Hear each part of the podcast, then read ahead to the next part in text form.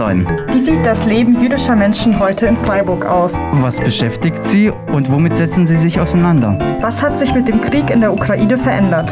Gibt es linken Antisemitismus? Was ist Jawad und warum fährt Freitagabend in Israel kein Bus mehr?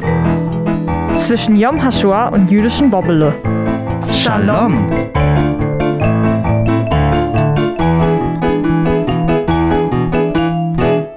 Liebe Zuhörer, liebe Zuhörerinnen, ich heiße euch herzlich willkommen in unserer heutigen Sendung von Zwischen Yom und jüdischer Bobbele.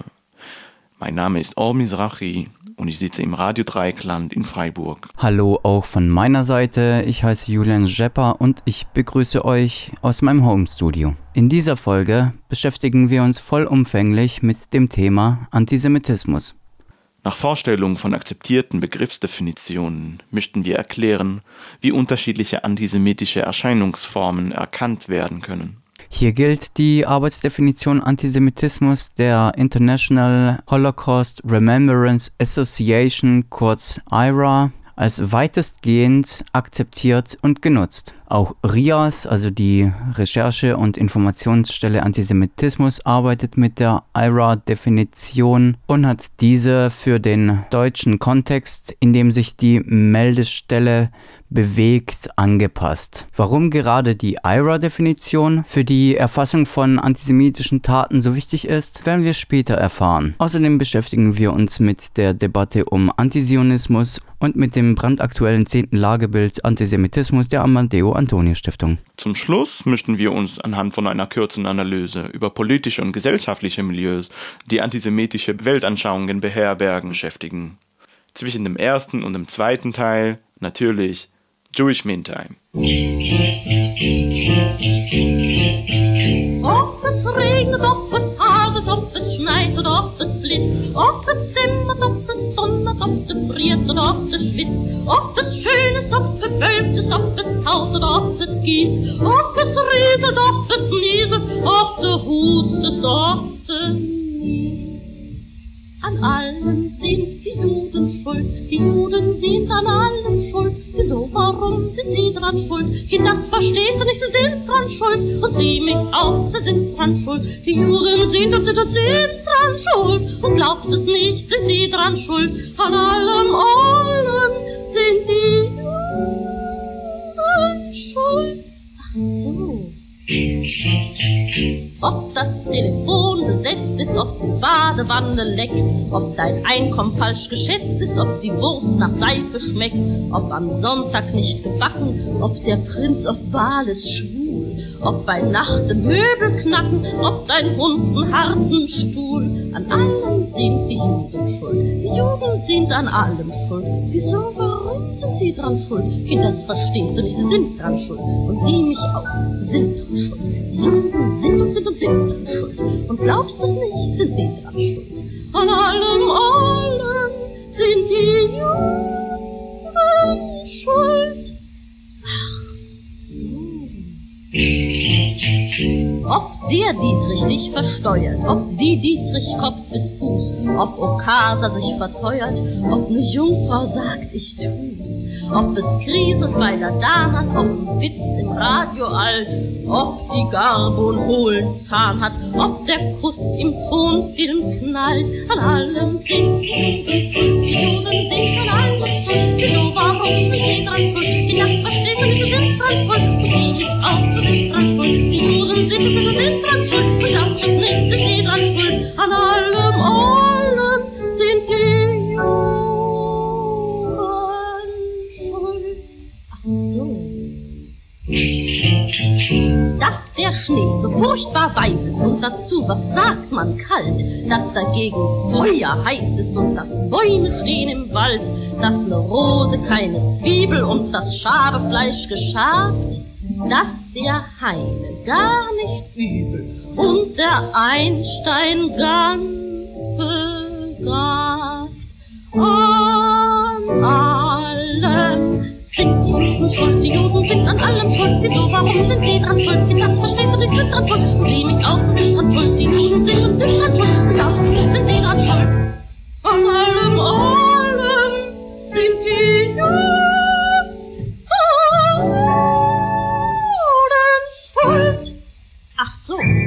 so, schon 1931 hatte Annemarie Hase den Anlass für so ein Lied. Hm. Und wie sieht's denn heute aus? Heute ist Antisemitismus immer noch überall auf der Welt zu sehen. Davor sind Juden nur noch auf dem Mond sicher, hat Anna Arendt einst gesagt.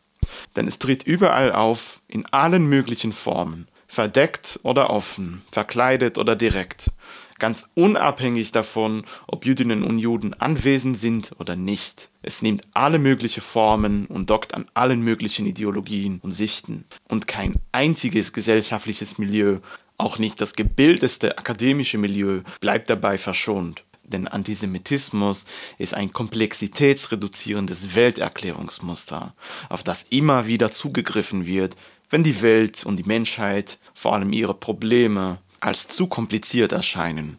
Die Erklärung nimmt immer verschiedene Formen auf, bleibt aber bei demselben Motto.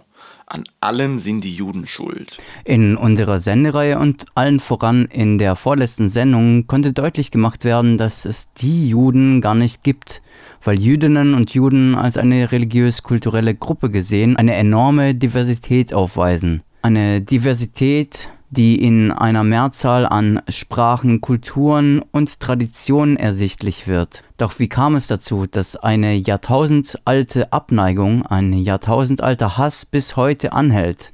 Und bedeutet der in dem Diskurs verwendete Begriff von Antisemitismus, der durch den deutschen Judenhasser Wilhelm Marr im Jahr 1879 etabliert wurde, nur den Hass oder geht es dabei um eine ganz verzerrte Wahrnehmungsstruktur? Blicken wir deshalb zunächst einmal auf die IRA-Definition von Antisemitismus. International Holocaust Remembrance Alliance, in der 32 Staaten Mitglieder sind, nahm 2016 folgende Arbeitsdefinition zu Antisemitismus an. Antisemitismus ist eine bestimmte Wahrnehmung von Jüdinnen und Juden, die sich als Hass gegenüber Jüdinnen und Juden ausdrücken kann. Der Antisemitismus richtet sich in Wort oder Tat gegen jüdische oder nichtjüdische Einzelpersonen und oder deren Eigentum sowie gegen jüdische Gemeindeinstitutionen oder religiöse Einrichtungen. Ergänzt wird, Erscheinungsformen von Antisemitismus können sich auch gegen den Staat Israel, der dabei als jüdisches Kollektiv verstanden wird, richten. Allerdings kann Kritik an Israel, die mit der an anderen Ländern vergleichbar ist, nicht als antisemitisch betrachtet werden. Antisemitismus umfasst oft die Anschuldigung, die Juden betrieben eine gegen die Menschheit gerichtete Verschwörung und seien dafür verantwortlich, dass die Dinge nicht richtig laufen. So die Arbeitsdefinition von Antisemitismus von ihrer. Seitens mancher Wissenschaftlerinnen und Wissenschaftler besteht Kritik an die Arbeitsdefinition von ihrer.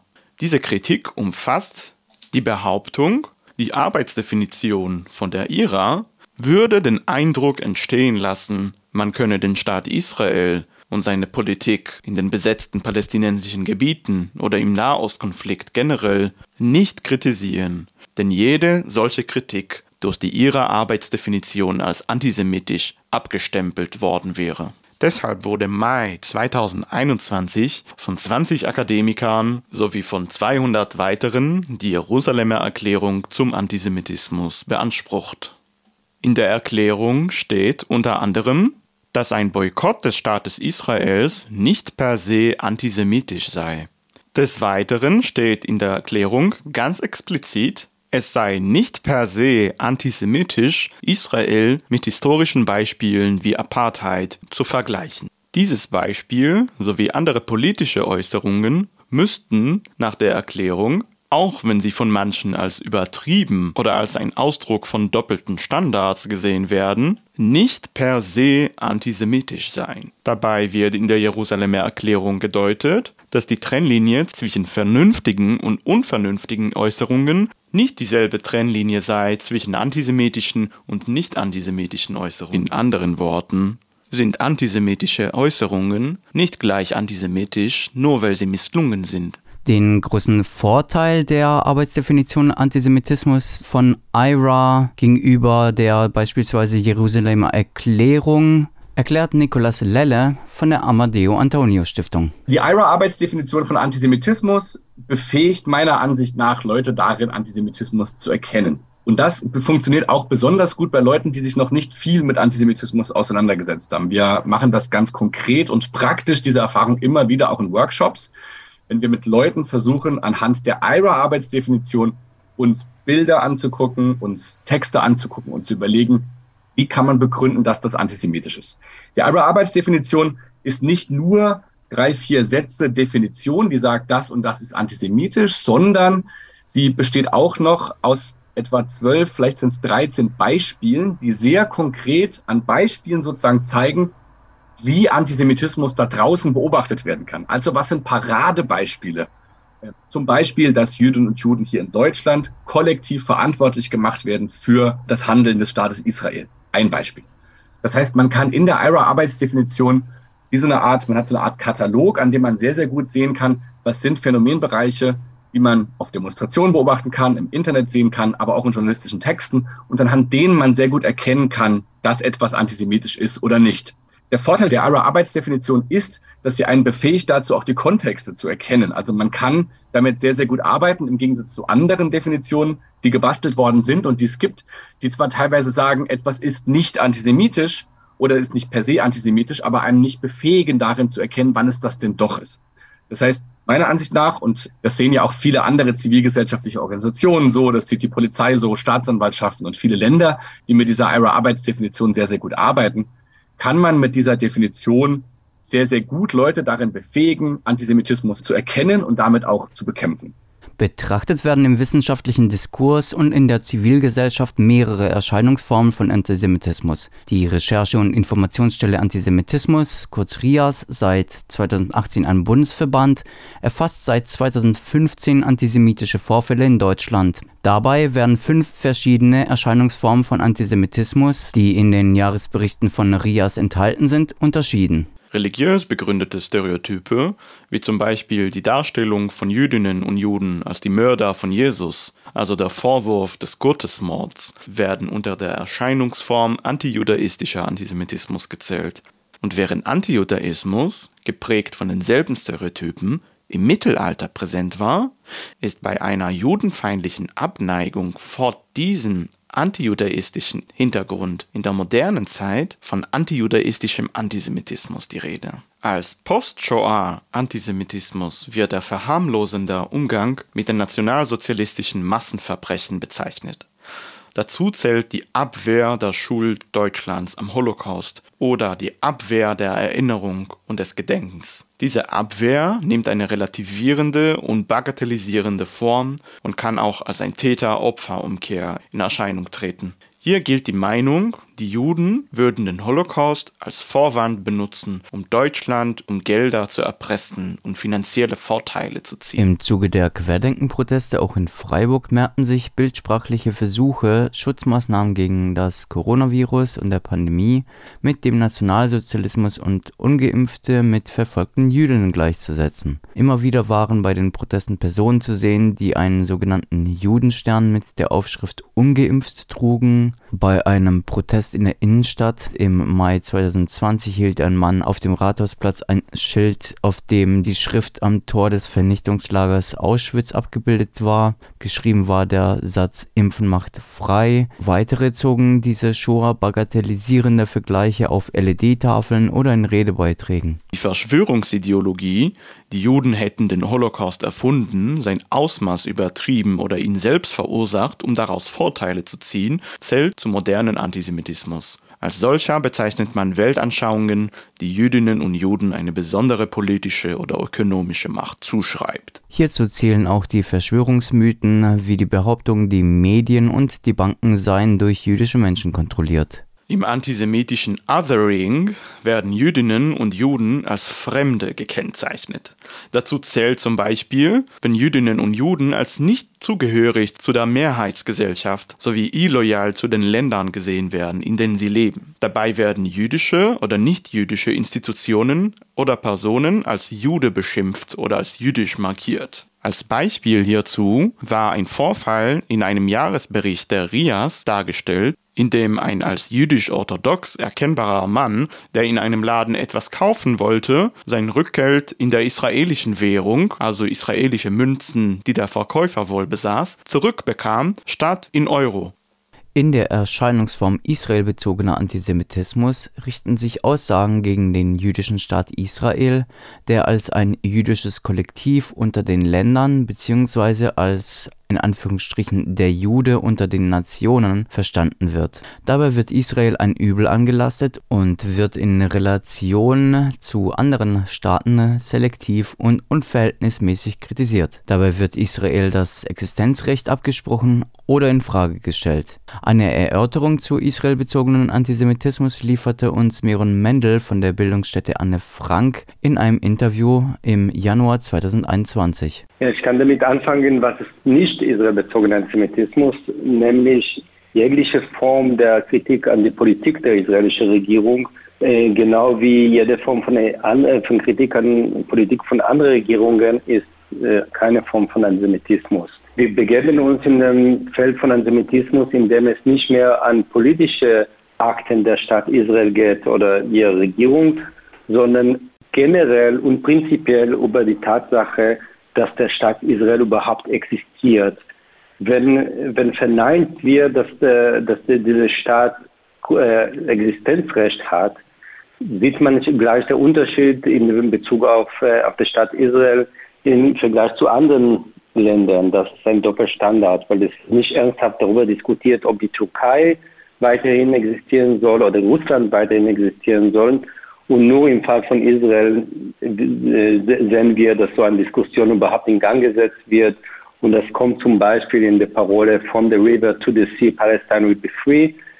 Äh, from the River to the Sea bedeutet, das Gesamtgebiet des heutigen Staates Israel soll aus der Landkarte verschwinden und soll ein anderer Staat dort gegründet werden. Auch auf die Dämonisierung des Staates Israel als der Verantwortliche für alles Übel auf der Welt geht Meron Mendel ein. Und seit 1945 gilt Antisemitismus, dann ist nicht mehr salonfähig zu sagen, ich bin Antisemit. Und in diesem Zusammenhang ist auch in Israel bezogener Antisemitismus zu verstehen. Also da sagt niemand von sich selbst, ich bin Antisemit. Man sagt nur, äh, ich bin gegen den Staat Israel, ich bin Antizionist. Und wir sehen das, dann, aber was dahinter verbirgt, nicht in allen Fällen, aber sehr oft, ist eine grundsätzliche Ressentiment, grundsätzliche Feindschaft gegen Jüdinnen und Juden. Also das ist erstmal eine Frage des Erkennens und des Benennens. Und wir müssen dann irgendwie die, die gerade diese Codes, die benutzt werden, die müssen wir dekodieren. Es beginnt, wenn, äh, wenn jemand wie Hans-Georg Martin von den Globalisten spricht oder wenn über die NWO, New World Order, gesprochen werden, dass, damit wir seine Vorstellung, dass hinter den Kulissen äh, die Juden auch agieren und die, die Welt beherrschen, über sozusagen auch äh, Figuren wie der ähm, ungarisch-jüdisch stammende Milliardär George Soros und es kann aber auch durchaus zum Ausdruck kommen, indem man die äh, Israel als äh, das, das Problem der gesamten Welt sieht, also die, die große Bedrohung vor, die, vor der Frieden in der gesamten Welt auch darstellt. Oder wenn Israelis äh, mit den Nazis vergleicht oder sagt, was die äh, Israel im Konflikt mit Palästinensern tut, ist es genauso wie dann mit äh, wie die Nazis mit den Juden gemacht haben. Diese Argumentationsweisen, die, die sind antisemitisch, auch wenn die Leute, die sie betätigen, von sich jegliche Antisemitismus äh, abweisen werden. In pro-palästinensischen Demonstrationen wie der El-Quds-Marsch in Berlin oder in Demonstrationen der Bewegung Palästina spricht, sind Vergleiche von dem Staat Israel und von Israelis mit den Nationalsozialisten, wie schon mal vom Radio Dreiklang dokumentiert, keine Seltenheit.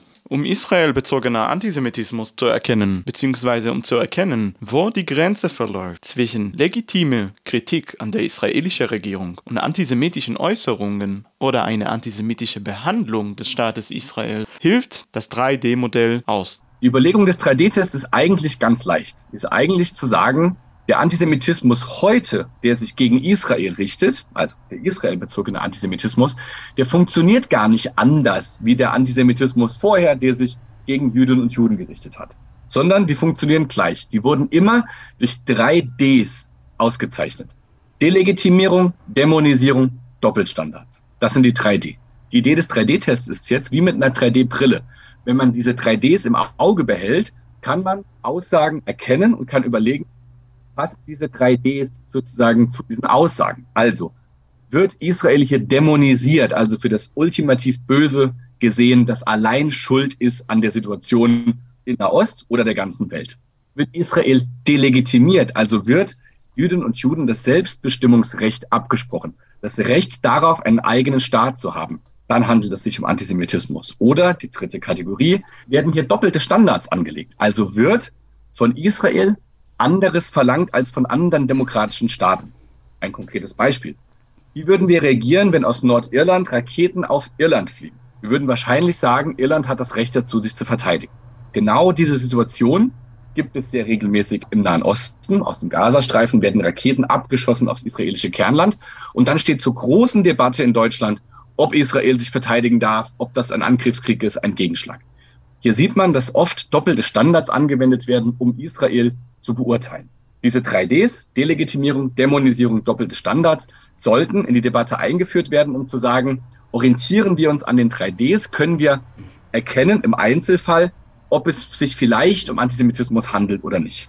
Eng verbunden mit dem israelbezogenen Antisemitismus ist der Zionismus bzw. der Antisionismus zu sehen. Hier läuft eine meist emotional geführte Debatte, die wir hier etwas anteasern wollen. Zunächst einmal muss die Frage geklärt werden, was ist eigentlich Zionismus? Da gibt es auch unterschiedliche Perspektiven und Ohr erklärt seine Sichtweise, was für ihn Zionismus darstellt. Der Zionismus bedeutet für mich, dass Jüdinnen und Juden ein Recht auf Selbstbestimmung haben und nicht mehr dazu gezwungen werden, in einer Umgebung, die sie feindselig äh, behandelt, zu leben. Beziehungsweise dann auch in der Gnade dieser Umgebung. Das ist dann die Idee, dass Jüdinnen und Juden haben das Recht, in einem eigenen Staat geschützt und nie wieder wehrlos in Sicherheit zu leben und ähm, wie die historische Ausführung dieser Idee sozusagen ausgesehen hat, hat für mich nichts mit Zionismus zu tun.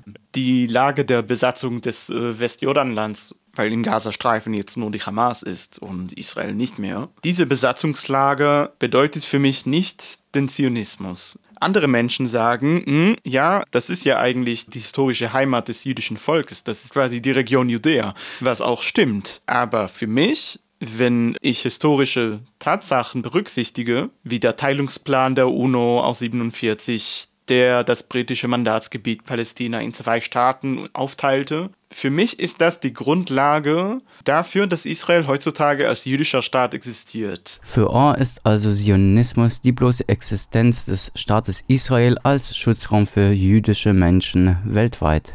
Dieser Sichtweise folgend bedeutet dann Antisionismus nichts weiteres als den jüdischen Staat Israel zu negieren. Ist das nicht antisemitisch? Diese zentrale Frage habe ich auch an Nicolas Lelle von der Amadeo Antonio Stiftung weitergeleitet. Die Frage ist sozusagen, ist jeder Antizionismus immer antisemitisch oder nicht? Es gibt ein, ein schönes Bild meiner Ansicht nach von einem jüdischen österreichischen Philosoph namens Jean Amery, der hat Ende der 60er Jahre einen Artikel in der Zeit geschrieben. Der Artikel hieß Der ehrbare Antisemitismus. Der ehrbare Antisemitismus ist nämlich der Antizionismus. Also das ist der Antisemitismus, auf den man noch stolz sein kann. Und darin sagt Jean Amery, dass der Antisemitismus im Antizionismus enthalten ist wie das Gewitter in der Wolke.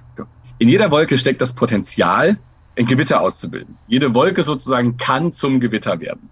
So, sagt Amery Ende der 60er Jahre, in jedem Antizionismus steckt das Potenzial, antisemitisch zu werden. Also, im Antizionismus ist der Antisemitismus enthalten. Ein Schritt zurück aus der Perspektive von heute würde ich sagen, dass das auf eine Art noch nicht ganz stimmt. Antizionismus seit 1948 hat das Ziel, einen Staat, den es schon gibt, abzuschaffen. Das bedeutet, das Selbstbestimmungsrecht des jüdischen Volkes zu negieren, zu delegitimieren und trägt deshalb den Antisemitismus sozusagen auch ganz manifest in sich. Antizionismus, der nachdem es den Staat sozusagen gibt, noch laut artikuliert wird, hat zum Ziel, Israel von der Landkarte zu löschen und ist deshalb antisemitisch.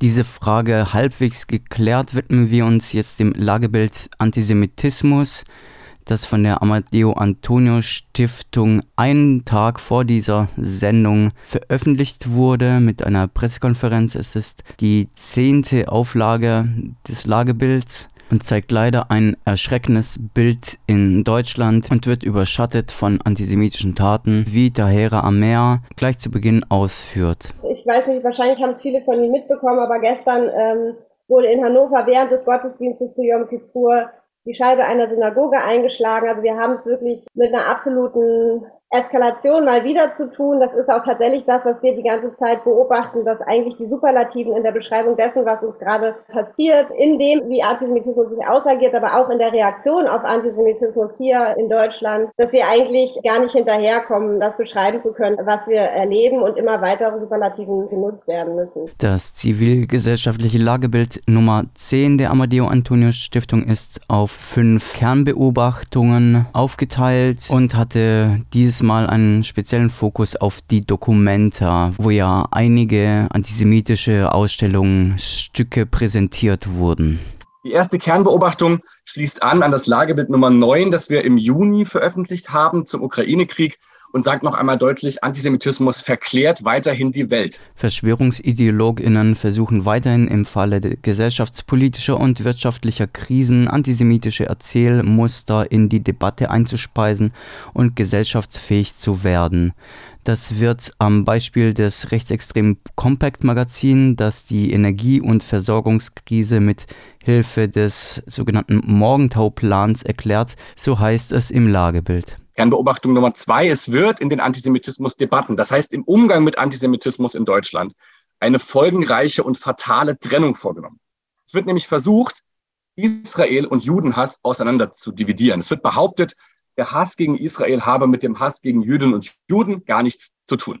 Bei der Documenta 15 in Kassel wurde die Verquickung von Israel- und judenfeindlichen Darstellungen einmal mehr deutlich, wie beispielsweise die Darstellung israelischer Soldatinnen als Schweine. Die künstliche Trennung zwischen Israel-Hass und Judenhass die ist falsch und sie ist fatal. Da es nur in einem Fall bei der offensichtlichen großflächigen antisemitischen Darstellung zu Konsequenzen geführt hat, obwohl einige jüdische Stimmen vor diesem Antisemitismus gewarnt haben. Deren Perspektiven, deren Ängste und Sorgen werden nicht ernst genommen, sie werden im Zweifelsfall nicht berücksichtigt und zählen nicht, weshalb wir im Lagebild anschließend an den jüdisch-englischen Comedian David Badiel sagen, Jews don't count. Juden zählen offensichtlich. Neben den Debatten um die Documenta 15 sei es außerdem bei der Debatte um die sogenannte Judensau in der Lutherstadt Wittenberg deutlich gewesen. Doch die häufigen Debatten um Antisemitismus seien nicht förderlich. Im Gegenteil. Der aktuelle Umgang mit Antisemitismus hilft nichts in seiner Bekämpfung. Er erschwert sogar die Bekämpfung von Antisemitismus. Das übrigens auch dann, wenn wir uns Debatten um Erinnerung anschauen. Die aktuellen Erinnerungsdebatten in Deutschland, das ist die vierte Kernbeobachtung, erschweren zunehmend die Bekämpfung des Antisemitismus. Die Problematisierung und damit Bekämpfung von israelbezogenem Antisemitismus wird in Deutschland verstellt. Es wird versucht, die Legitimität der Problematisierung mit der Begründung, der deutsche Blick auf Israel sei aufgrund der Shoah und der deutschen Erinnerungskultur vernebelt, in Frage zu stellen. Das veranschaulicht die Debatte um die Documenta 15 erneut und eine Stellungnahme der deutschen Amnesty International Sektion zu Kritik an einem Israel-Report dort so im Lagebild weiter. Und für unsere Hörerinnen und Hörer vielleicht von besonderem Interesse Kernbeobachtung 5. Antisemitismus bekommt zunehmend eine Bühne. Und jetzt meine ich nicht nur in Bezug auf Kunst und Kultur, nicht nur in Bezug auf Rechtsextreme, die Telegram nutzen und andere Social-Media-Kanäle, um Verschwörungsideologien ähm, in die Welt zu blasen, sondern auch bezogen auf progressive Milieus, in denen zunehmend antisemitische und auch israelfeindliche Akteurinnen einen wachsenden Einfluss ausüben. Fazit. Antisemitismus ist also ganz insgesamt auf dem Vormarsch. Die AfD sitzt weiterhin in Landes- und Kommunalparlamenten und im Bundestag.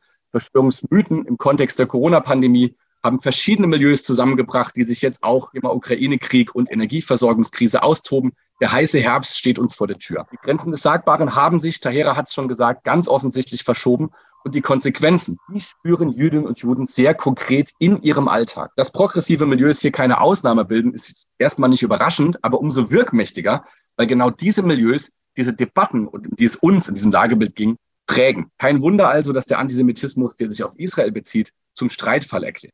Die Debatten und der Umgang mit Antisemitismus in Deutschland haben fatale Konsequenzen. Damit, glaube ich, muss dringend Schluss sein. Und mit diesen Worten gehen wir in die kurze Unterbrechung. Es ist Zeit für Jewish Meantime. בתור בן אדם אני מוכן לתת כתף Jewish Meantime mit Silvia und Ohr.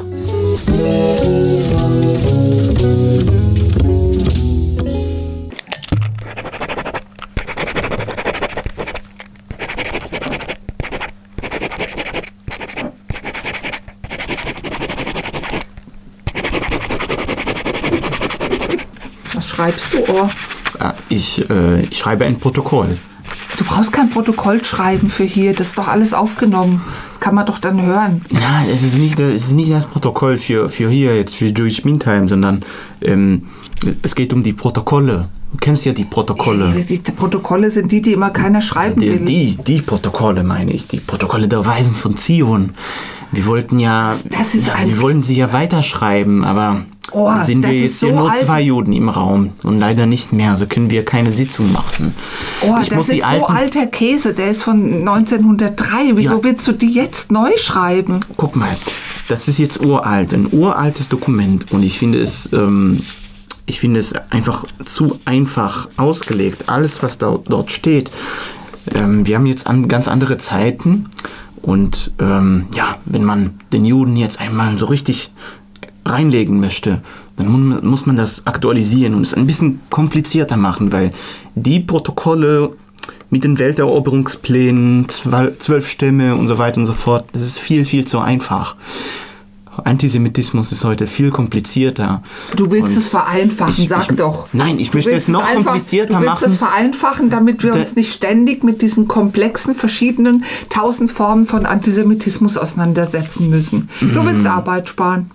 Ich, ich, ich, möchte, es, ich möchte es einfach ähm, äh, aktualisieren, auf, auf, auf die moderne Zeit aktualisieren sozusagen. Also es, es, es- es, kam ja so viel dazu. Guck mal jetzt mit dem Ukraine-Krieg. Hast du die Rosh Hashanah-Grüße von Putin letztens gehört? Äh, nein, ich habe aber seine Rede gehört, äh, in der er jetzt irgendwie anfängt, die Welt zu an. Ah, jetzt weiß ich. Er hat das wörtlich genommen. Das Ja. ist diese Protokolle, da geht es doch um Weltverschwörung und wir haben uns dann alles angeeignet. Das hat Genau, er forderte die russischen Juden auf, loyal zu sein. Genau. Ah, oder Also, Vaterlandsverrat. mm, Also, das ist ja immer, ja. schick deine Männer los. Auf jeden Fall muss ich das aktualisieren. Ich finde das das Dokument, die Protokolle einfach viel zu alt.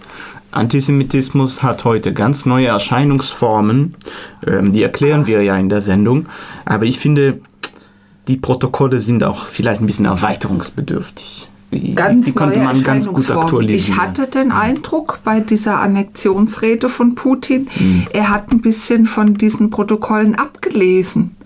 Meinst du, das ist wirklich jetzt was Neues? Also meinst du, es ist nötig, das zu aktualisieren? Was willst du neu reinnehmen? Mm, Also, guck mal, 1902, genau, das ist jetzt über 100 Jahre alt. Na, praktisch alles, was in den letzten 100 Jahren passiert ist. Da gibt es so viele neue Bezüge. Wir hatten ja den Zweiten Weltkrieg, die Shoah, die Gründung Israels, ähm, den Nahostkonflikt aktuell. Also die, die Protokolle, die kann man locker auf diese Sachen auch er erweitern. Ich Aber meine, dann, wenn du dir, wenn du dir zu kompliziert und machst. Corona natürlich, wie Ah, kann man Corona, das vergessen? Corona, Corona, genau. Ja. Wir haben auch noch Corona. Ja. Aber wir haben es einfach trotz der Protokolle immer noch nicht geschafft mit der Weltherrschaft. Das finde ich ein bisschen tragisch. Ja, ich finde, wir, haben, wir machen, wir leisten eine ziemlich gute Arbeit. Also Anfang Corona dachte ich mir, hm, wir Israelis zuallererst geimpft, kann ja nicht ein Zufall sein. Ne? Mhm. Gut, gell? Ja, aber schade, schade, dass ich ja in Deutschland lebe. Da habe ich davon nicht profitieren Musstest du können. länger auf die Impfung warten? Deshalb war der Plan irgendwie ein bisschen, hm, ja, hätten ja einen Weg finden sollen, dann auch die Juden der Diaspora. Dann musst du äh, das da reinnehmen, dann bist du jetzt gechippt. Ja. Ich bin auch gechippt. Ja. Aber ich habe meinen Chip noch nicht gefunden. Ja. So, aber Erzähl das doch niemandem. Es muss ja alles ein Geheim sein. Das steht Weißt auch in dem Protokoll. Ich, ich, ich finde es ein bisschen riskant, wenn du das. Wie willst du das überhaupt machen? Unter, unter Protokoll, welches Datum willst du hinschreiben? Willst du dann da unterzeichnen? Also Mhm. in, in dem Original, ja, wo sie dann, das ist eine Fälschung, aber eigentlich ist keine Fälschung, weil es gab kein Original. Mhm. Es gab ja nur so irgendwie äh, äh, verschiedene Verschwörungsgeschichten. Und Plagiate aus anderen Texten. Wurden ja nur an, angepasst. Ja. Und, und völlig freie Erfindungen. Ja. Ei- Eine Geschichte war, dass so unsere zwölf äh, Patriarchen genau. haben dann sich zusammengesetzt und das geschrieben. Ich dachte, unser Konzept wäre bis 120 maximal. Wann war das mit den Patriarchen? 2000, 2000 Jahre? 3500 Jahre? Ne, das war schon noch, noch, noch Die zwölf Stämme Israels. ja, das, war, stimmt. war also mindestens. Mindestens drei, dreieinhalbtausend. Ja. So lange, wir haben doch nicht das Jesus-Konzept Aber wieder guck mal, auferstehen und dann geht's 1902, das sind ja genau 120 Jahre jetzt. Ja, aber jetzt weißt- kann man das wieder aktualisieren, Aber was sei Neues vorsichtig. machen. Weißt du, was passiert ist, als sie diese, als sie diese, äh, diese äh, seltsamen äh, Protokolle veröffentlicht haben? Im Übrigen äh, äh, sehr antijudaistisch. Ein Mensch namens äh, Nilus. Mhm. Im russischsprachigen äh, von Rechtsextremen NS wurde dann erst später breit erfunden. Äh, Ja. äh, von Rechtsextremen dann in der gesamten russischsprachigen Welt Mhm. Aber verteilt. das hier war unter anderem die Grundlage. Aber NS, diese ne? Grundlage war auch die Protokolle. Grundlage für, für Pogrome. Also ich habe hier ein Datum am 18. September 1905 in Kiew. Äh, Ukraine war damals russisch. Äh, es war fast jede Woche ein Pogrom. Kiew, Belarus, also Westukraine viel, äh, äh, Polen. Es gab praktisch kein Städel, kein Dorf, keine Stadt. Äh, Odessa auch, ja, was bekannter ist, die davon äh, wirklich überzogen wurde. Es gab Städte, da hat keiner überlebt, Dörfer. Und wenn du jetzt sowas schreibst, hm, hast du, weißt du nicht, dass das wieder missverstanden wird? Es, gut, wir hätten es einfacher, ja. Also okay, wir hätten es einfacher, wenn wir das komplett zusammenfassen. Hast du eine bessere Idee? Was gehört da dann noch rein? Heutzutage. Im Prinzip reicht es, wenn wir die letzten Putin-Reden übersetzen und zusammenfassen. Es ist fast das Gleiche. Hm. Mhm. Aber wir kennen ein paar Leute, die sind russischsprachig und Moment, jüdisch. Moment. Oder nicht jüdisch und Ich muss russischsprachig. etwas hinzufügen. Die gesamte Weltbevölkerung chippen. Ja, oder Chemtrails. Das geht auch. Hm. Also Chemtrails geht auch. Moment, ich trage auch ein Cam Chemtrails. Ja, weißt du, diese äh, Genau. ist so um, ja, nicht so. Also Wall Street ist ja schon drin. Wall Street ist schon drin. Ja. Gab es die Wall Street schon da? Weiß ich gar nicht. Ja, ich denke schon, oder? Die gab es hier schon. Ähm. Also. Ich, ich, ich sag dir mal was, weißt du, mir wird es nämlich gruselig. Äh, ich, du weißt ja, ich lebe mit meinem jüngsten Sohn zusammen, der ist gar nicht so klein, der wird 24. Mhm. Und der hat, der fragt alle paar Jahre mal was. Ähm, und die Frage war jetzt die letzten Jahre nicht mehr so häufig. Aber nach dem Wahlergebnis in Italien, vorher in, in Schweden mit den Schwedendemokraten, die jetzt nicht so demokratisch sind, auch nationalistisch und anderen, ähm, fragte er mal wieder, also wie, was hast du für einen Plan, wenn der Kipppunkt mit Faschismus wieder erreicht ist? Ja, also wenn es wieder so weit ist, was machen wir dann? Äh, ich kriege hier in Twitter, äh, kriege ich hier viel über italienische Wahlergebnisse. Mhm. Ich kriege Ja. Hetzkampagnen gegen äh, äh, Karl Lauterbach, äh, weil er sich gegen, äh, ganz klar gegen Putin äh, positioniert hat. Ja, und vorher waren in, in Schweden die Wahlen, die ähnlich ausgingen. Es, es gab so einen Kommentar äh, in Spiegel Online, der Ach, sagte, Moment, Moment. Die Medien manipulieren. die, ah, die stimmt, die Medien, die Medien waren noch nicht drin. Es gab noch nicht so. Twitter war nicht also so. nicht wie heute. Es gab ja keinen Fernseher und, und Twitter war auch nicht 1903. weißt du, so öffentlich-rechtliche Sen Sen Sender. Auch nicht, ja. Aber jetzt, jetzt wirklich ernsthaft, er fragt mich, was ist der Plan, wenn es wieder wenn es wieder, wenn der Kipppunkt zum Faschismus erreicht ist. Es kommt Äh, an, was- wo der Faschismus äh, Hier, wieder hier, aufblüht. Hier, Hier, in, Ja, hier in Deutschland. Deutschland, Frankreich, Europa. Also ich- Was ist dein Plan? Was machst du? Ich bin ähm, wegen meinen, gerade wegen meinen sephardischen Vorfahren, ähm, habe ich ja damals in der anderen Sendung erzählt, die Mhm. Sepharden, wurde ja aus, aus Sepharad vertrieben, aus Spanien, Mhm. Portugal, ähm, ist jetzt mittlerweile 400, 500 Jahre her. Ähm, aber du weißt ja, da ähm, Gehst du dann nach Spanien oder was? Oder? Na, naja, ich, ich habe die, die, die portugiesische Staatsbürgerschaft bekommen vor drei, vier Jahren. Ah, okay. Genau, weil sie haben dort ihre Einbürgerungsgesetze für, äh, ähm, ähm, neu verabschiedet, Mhm, also ak aktualisiert, auch auf Nachfahren vertriebener sephardischen mhm. Juden. Also ich weiß es von Spanien. Also ich Portugal gehe, glaube ich, ans Meer und Ans nach Meer. Portugal. Ähm, aber die Frage ist, was ihr macht. Ja, ich habe dann halt gesagt, also. Ihr könnt äh, mitkommen. Europäische Union. Es sei denn, sie besteht, sie besteht ja, nicht ja, mehr. wenn dann sie sind die- nicht das mehr ist ja- also dann ist es eine das, andere das, ist, Frage. das ist ja genau der Punkt, ja. Also äh, ich aber ihr würde- seid jüdisch, jüdisch ihr könnt immer nach Israel gehen. Ja, also es sei das, denn, ich sag, Spanien wäre eine Möglichkeit, äh, aber wie gesagt, es existiert dann die Europäische Union noch, das ist, das ist die Sache. Israel ist eine Möglichkeit, Hm. ich also glaube, das Israel, auch dann mit, Israel wird ganz, noch ganz lange bestehen. Da Äh, werden wir- ich, kann, da ich denke, nach Israel kann man dann gehen. Wenn Genau, ihr jüdisch also- seid, dann könnt ihr euch dort, dort auch einfach. Da werden wir äh, dran arbeiten, dass wenigstens dieses Land bleibt, ja. Aber, das, man muss Ivrit lernen. Ah ja, weißt du, Ja. Äh, ich will ja, ich komme nur nicht dazu. Dann käme ich vielleicht dazu. Ich habe ich hab dann erklärt, äh, mit seiner Urkunde kann er nach Israel jederzeit, auch Mhm. kurzfristig. Es gibt ein Einwanderungsprogramm. Ja. Gut, das sind, gibt, äh, Lebenshaltungskosten sind teuer, Ja. aber dazu gehört solides Ifrit dazu. Und gute Verträglichkeit von der Hitze. Gut, ja, gute Verträglichkeit der. Hitze, ja. Nummer 80 Okay. gibt es hier nicht. Okay. Hört es- bei 50 Essen, auf. Essen, Essen, Essen ist absolut super. Ja, genau. Also das, das wäre eine Möglichkeit. Eine andere Möglichkeit wäre, wir haben Verwandtschaft in Florida. Gut, das sind jetzt, äh, das ist, es ist eine schwierige Man kann auch Familiengeschichte. immer in die USA gehen. aber der Florida Ron DeSantis, also da, da brauchst du, glaube ich, aus Europa nicht weg. Äh, Okay. Trump in clever. Mhm. Aber die USA ist groß und wahrscheinlich könnten wir über die Verwandtschaftsbezüge auch äh, ja, in liberalere Gegenden. Ja. Äh, aber als ich dann dann sagte, na ja, also du kannst jederzeit Alia machen, es gibt entsprechende Kurse, Ifrit und äh, Orientierungskurse, es gibt ein halbes Jahr Unterstützung. Da hat er dann doch festgestellt, na ja, okay, gut, noch ist es nicht gekippt. Es erscheint ihm zu kompliziert zu sein. Aber die Frage, die Frage war absolut ernst, die war nicht polemisch. Äh, alle paar Jahre haben wir die Frage. Im Moment haben wir noch keinen Kipppunkt erreicht. Ne? Im Moment bleiben wir noch hier. ja. Mal, mal so nach Spanien oder Portugal. Und machen noch mehr und noch mehr Einträge hier Ein, in du sollst es vereinfachen. Du sollst die Protokolle vereinfachen, damit wir mit den Antisemiten nicht so viel Vielleicht muss Probleme man sie digitalisieren. Hm. Wie kann man digitalisieren? Wo sind denn die Protokolle heutzutage?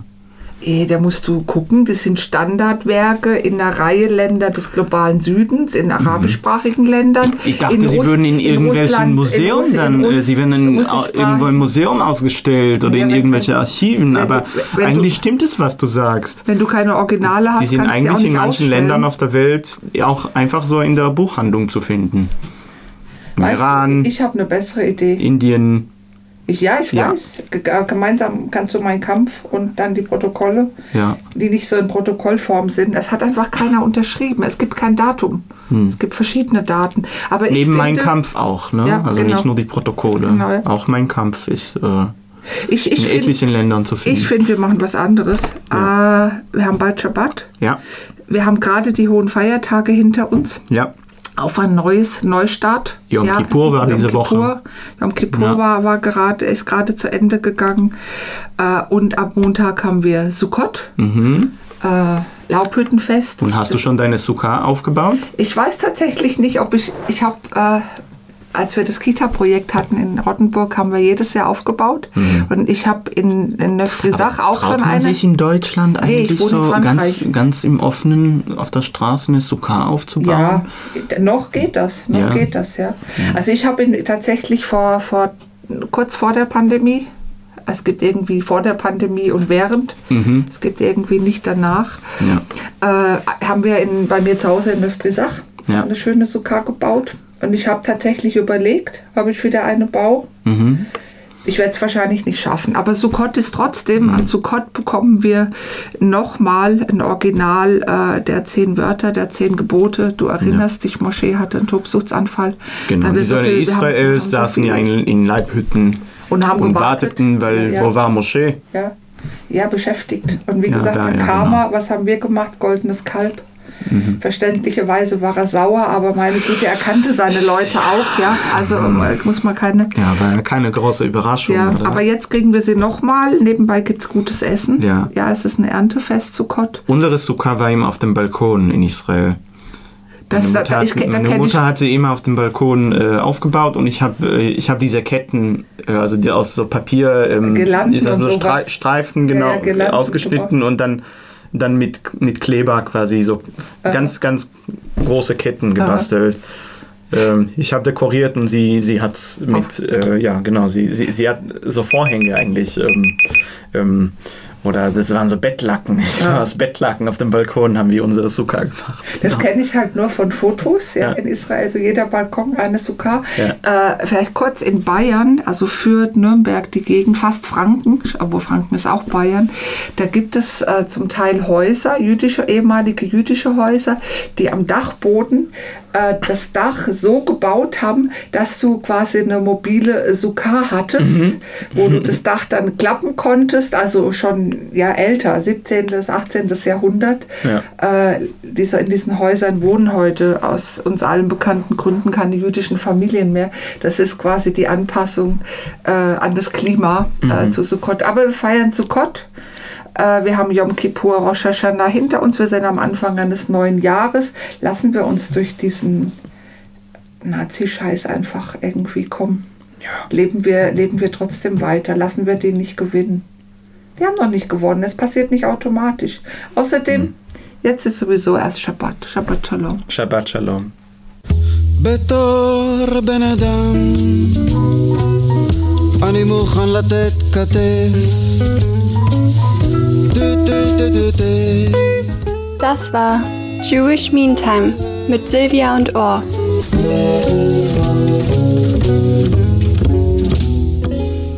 Was bedeutet das jetzt alles, was wir in der ersten Hälfte der Sendung gehört haben? Der Versuch einer ersten Analyse. Antisemitismus samt all seiner Erscheinungsformen tritt in allen politischen Lagern und gesellschaftlichen Milieus auf, egal ob von rechts oder von links, in gebildeten oder ungebildeten Kreisen, in politisch zentrierten Kreisen oder im Islamismus. Im linken Spektrum, in dem schon seit der frühsozialistischen und der sowjetischen Zeit und durch die spätstalinistische Kämpfe gegen den Zionismus antisemitische Weltanschauungen zu finden waren, verbreitet sich seit 1945 Antisemitismus in deutschen Parteien wie auch in Bewegungen, wie am wichtigsten Beispiel der 68er Bewegung und des Postkolonialismus, in denen aus eurozentrisch linken Sicht über die Verantwortung Europas für die koloniale Geschichte sich nicht gescheut wird, die Geschichte der Entstehung des jüdischen Staates nicht selten mit europäischem Kolonialismus in einen Topf zu schmeißen.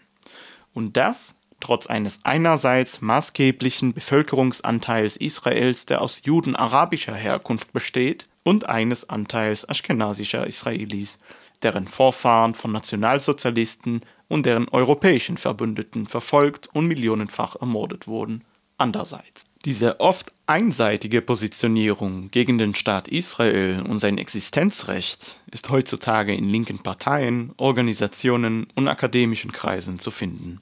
2022 publizierte die Menschenrechtsorganisation Amnesty International einen Bericht über die Menschenrechtslage in Israel, in dem die Schlussfolgerung war, der Staat Israel, in dessen Kernland allen Muslimen, Juden und Christen dieselben staatsbürgerlichen Pflichten und Rechte zustehen, in dessen Regierung eine arabische Partei sitzt und in dem ein muslimisch-arabischer Richter den ehemaligen Regierungschef Ehud Olmert wegen Korruption zu einer Haftstrafe verurteilte, sei als gesamter Staat ein Apartheidsstaat. Ein Bericht, von dem sich Amnesty Deutschland distanziert. Doch bleibt die Tendenz nicht allein bei Menschenrechtsorganisationen.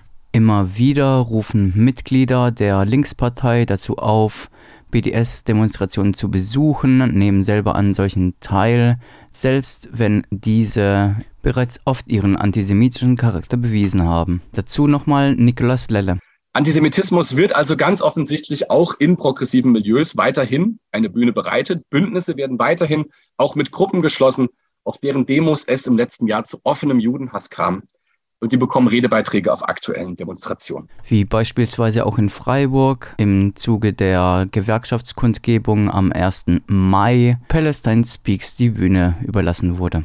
Auch vor progressiven Milieus der Gesellschaft, Anti-Ra, Antifa sowie queer-feministischen Kreisen machen antisemitische Ansichten keinen Halt.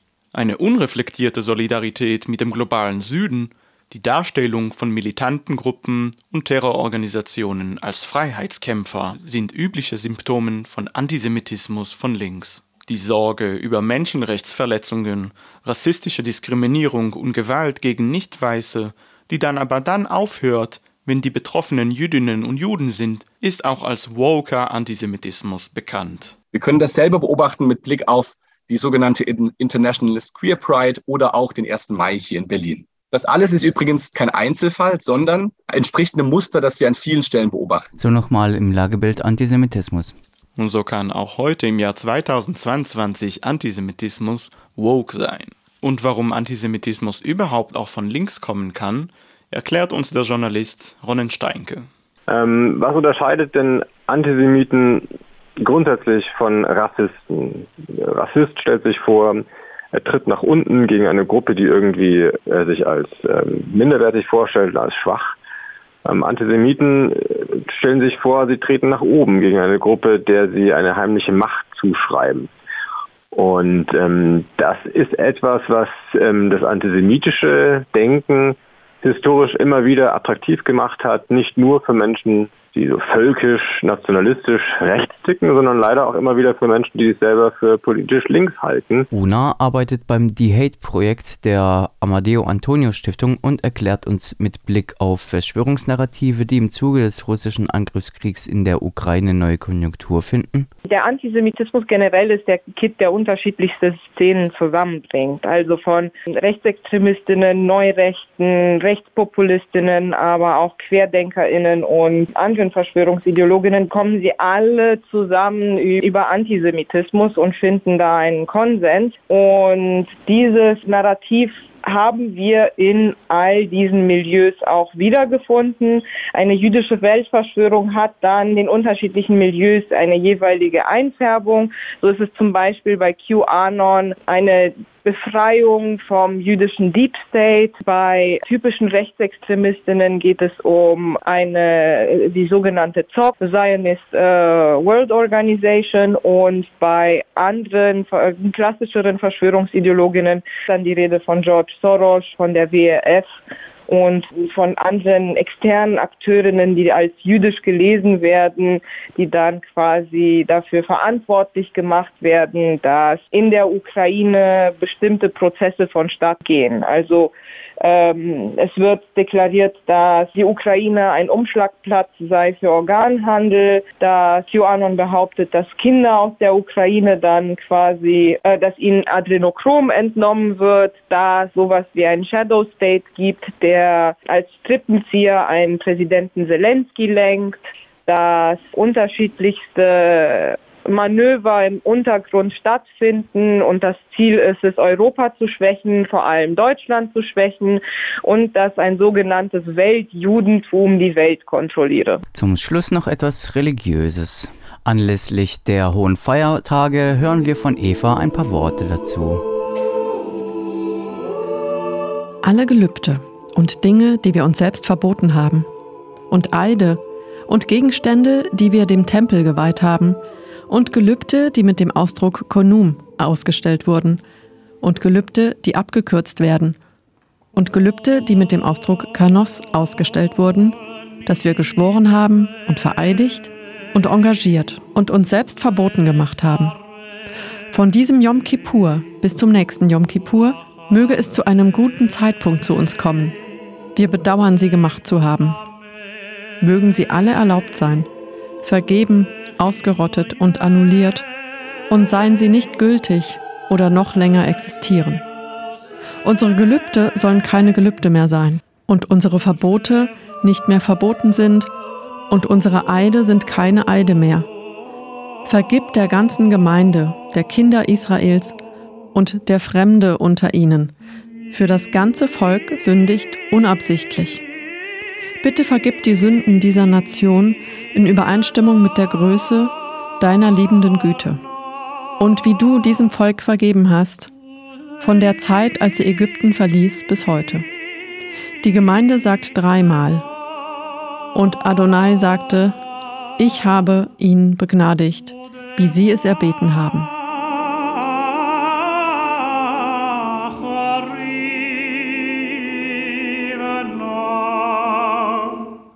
Das wurde gerade in allen Synagogen weltweit zu Beginn des Yom Kippur am vergangenen Dienstagabend gesagt und gebetet. Der Sinn dahinter ist keineswegs der eines Art Blankoschecks für kommende Vergehen, sondern das Gegenteil. Im Bewusstsein, dass selbst noch so positiv gemeinte Handlungen und Worte unsererseits ins Negative umkippen können, im Laufe der vielen Verstrickungen menschlichen Lebens ihrer Schicksale zwischen Vergangenheit, denken wir im Jüdischen besonders. Für diese Folgen, die wir nicht beabsichtigen, aber die eintreten können, bitten Juden und Jüdinnen am Beginn des Yom Kippur im Bewusstsein der Gemeinsamkeit aller Menschen, es wird auch für nichtjüdische Menschen erbeten, um Vergebung und gehen davon aus, sie erhalten sie, da Gott gnädig ist und weiß, wie verletzlich Menschen sind. Die falsche Interpretation, jüdische Menschen würden sich freisprechen von allen Verbrechen und Übeln, die sie im kommenden Jahr gedenken zu tun, war jahrhundertelang und wieder besseren Wissens Anlass für antisemitische Narrative auch für Progrome. Dabei war das nie ein Geheimnis, um was es an Yom Kippur geht. Gerade in den engen Nachbarschaften christlich-jüdischen Zusammenlebens über Jahrhunderte vor der Shoah, immer wieder in den Zeiten, in denen es besser lief. Nun ist mit dem letzten Ton des Shofar am Ende des Yom Kippur am Mittwochabend mit Einbruch der Dunkelheit diese Zeit der hohen Feiertage vergangen. Aber es folgen gleich die nächsten. Am kommenden Montag beginnt Sukkot, das Laubhüttenfest. Ein Fest der Freude und des Feierns, auch ein Erntefest und das Fest, an dem gesagt wird, wie bekommen die zehn Gebote, genauer die zehn Worte, nochmals den an Shavuot zu Beginn des Sommers, an dem sie traditionell von Mosche übergeben werden, hatte Mosche berechtigterweise einen Wutanfall und die beiden Tafeln zerschmettert, als er sah, wie wir, das zweifelnde Volk, in seiner Abwesenheit mal ein goldenes Kalb gebaut hatte, ausgerechnet ein Symbol aus dem Ägypten der Sklaverei. Freiheit muss eben auch erst innerlich erworben werden, und das ist nicht das Einfachste. Das sehen wir ja in jeder Generation immer wieder. Die zehn Wörter, bekannt als die zehn Gebote, sind im Prinzip die Ultra-Kurzfassung der jüdischen Sozialethik und der Kern des Religiösen. Monotheismus und Wissen darüber, warum die Sozialethik zwingender Bestandteil ist. Nicht nur im jüdischen, übrigens in allen abrahamitischen Religionen. Also geht es über in Feiern und Freude. An Sukkot werden an jedem Tag symbolisch besondere Gäste in die Laubhütte, Sukkah, eingeladen, aber auch ganz tatsächlich reale Gäste. Und man erinnert sich in der Laubhütte an die Zeit in der Wüste.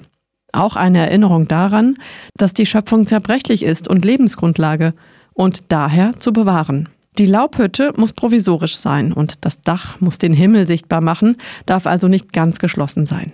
Also ein aktuelles Thema, das Klima zu zerstören, weil wir nicht über die Generation hinaus dachten, das war und ist nicht der Plan. Tikkun Olam ist der jüdische Begriff, die Welt, auch die Umwelt, wieder zu heilen, soweit es jeder und jede vermag. Man sagt am Montagabend Chag Sukkot Sameach, ein fröhliches Sukkofest. Aber jetzt erstmal Shabbat Shalom. An diesem Yom Kippur jährt sich der Anschlag auf die Synagoge in Halle zum dritten Mal. Die liberale jüdische Egalitäre Chavura Gesche und Radio Dreikland gedenken den Opfern Jana und Kevin, die dieses Jahr jeweils 40 und 20 Jahre alt geworden wären. Jana mochte gerne Schlager und Andrea Berg und Kevin spielte gerne Fußball. Ja, und damit sind wir auch schon am Ende dieser Folge zwischen Yom HaShoah und jüdischen Bobble angelangt. Die nächste Sendung wird die Finalsendung unserer Sendereihe sein. Bei der Gesprächssendung mit Riley und Sylvia beschäftigen wir uns mit den Verbindungslinien zwischen Antisemitismus und Antiziganismus. Und damit Tschüss und Shabbat Shalom. Auch von mir Tschüssi und Shabbat Shalom. Zwischen Yom HaShoah und jüdischen Bobbele. Die Reihe ist Teil des Projekts Bündnis und Bildung gegen Antisemitismus und gefördert durch die Landesarbeitsgemeinschaft Offene Jugendbildung, kurz LAGO. Shabbat Shalom.